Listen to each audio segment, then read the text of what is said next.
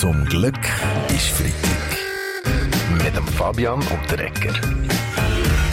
Am Mittwoch da hat der Bundesrat wieder Lockerungsschritt vorgeschlagen, ganz in Ihrem Sinn, Herr Mauch, oder? Das ist schon gut, wie wir bei uns sagen. Je weniger Kurzarbeit, desto weniger Entschädigungen muss der Bund zahlen.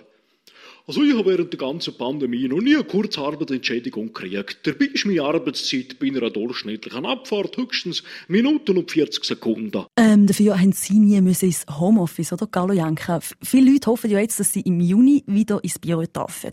Sie müssen schon sehen, dass sich die Leute an der Arbeit wieder einem erheblichen gesundheitlichen Risiko aussetzen. Trotz diesen strengen Auflagen, Herr Berse. Jawohl, im Büro sind die Leute wieder ungeschützt ihren Vorgesetzten ausgeliefert. Immerhin können sie über den Mittag wieder in die Beizen flüchten, neu auch wieder in die Innenräume. Das fordert Gastro Suisse ja schon lange, Frau Keller-Sutter. Ja, aber die Restaurants müssen strenge Auflagen befolgen.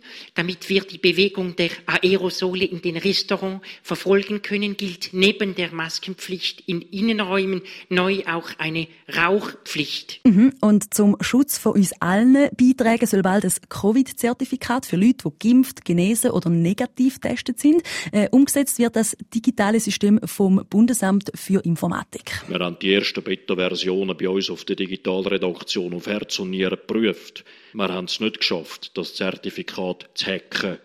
Wir haben es nicht einmal geschafft, das Zertifikat zu lesen. Ja, aber das ist ja super, Guido Berger, wenn das Zertifikat so gut verschlüsselt ist. Nein, absolut nicht. Wir haben auf der ganzen Redaktion einfach kein Gerät gefunden, das genug alt ist, um das Zertifikat zu lesen.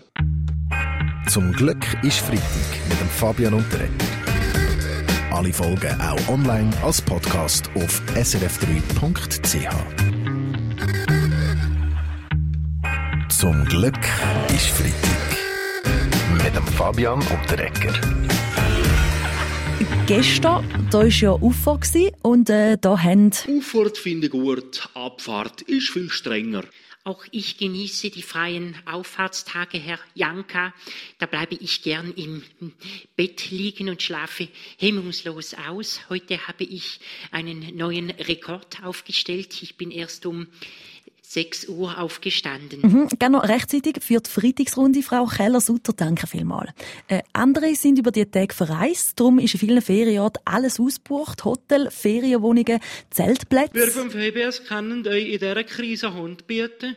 Damit die Schweizer Bevölkerung einen angemessenen Urlaub verbringen kann, stellen die ihre Soldaten auf allen Waffenplätzen sämtliche verfügbaren Biwakhöfe. Das ist lieb, Frau Amherd, aber zum Zelten ist es an diesem Wochenende noch vielleicht ein bisschen zu kalt, also wegen der Eisheiligen. Das kann nicht sein, Frau Bauch. Absolut nicht. Das kann absolut nicht sein. Eisheilige gibt's nur einen in der ganzen Schweiz. Das ist der Mann, der im Eiskanal von Sapporo Olympiagold geholt hat. Hat Olympiagold geholt. Und der Eisheilige ist sicher nicht auf einem Zeltplatz, sondern in seiner Villa am Genfersee. Passt das? Das freut mich für Sie, Hausi Lütenegger. Aber die Eisheiligen sind ein Wetterphänomen, das es laut dem Tagesanzeiger gar nicht mehr gibt. Also Wetterdaten zeigen, dass es während der Eisheiligen praktisch nie mehr Bodenfrost gegeben hat. Ja, ja, Äh, Ja, ich- ja, Herr Schiro? ja, das habe ich schon lange gemerkt, wie ich mit meinem Ligo-Velo viel näher am Boden bleibe als viele andere.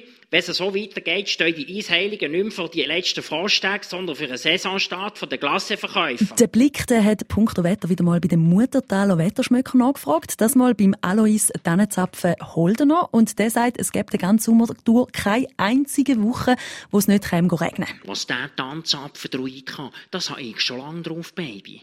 Wenn es mit Bassgitarre mein Beins verzieht, ist das Wetter eindeutig zu feucht. Ein bisschen präziser sind die Wetterschmöcker schon äh, Chris von Rohr. Wir von SRF Meteo schaffen es nicht mit Tanzäpfen, sondern mit wissenschaftlichen Modellen und Simulationen. Nur so können wir zu einer genauen Prognose kommen. Und was sagen denn die Modelle für den Sommer, Felix Blumer? Das kann man im Moment noch nicht so genau sagen. Die Weltwoche hat recherchiert und herausgefunden, der Alois Tanzapfen Holdener hat absolut recht. Wenn das Bundesamt für Informatik unser Covid-Zertifikat rausgibt, Geht der Sommer garantiert ins Wasser. Zum Glück ist Freitag mit dem Fabian Ecker. Alle Folgen auch online als Podcast auf srf3.ch.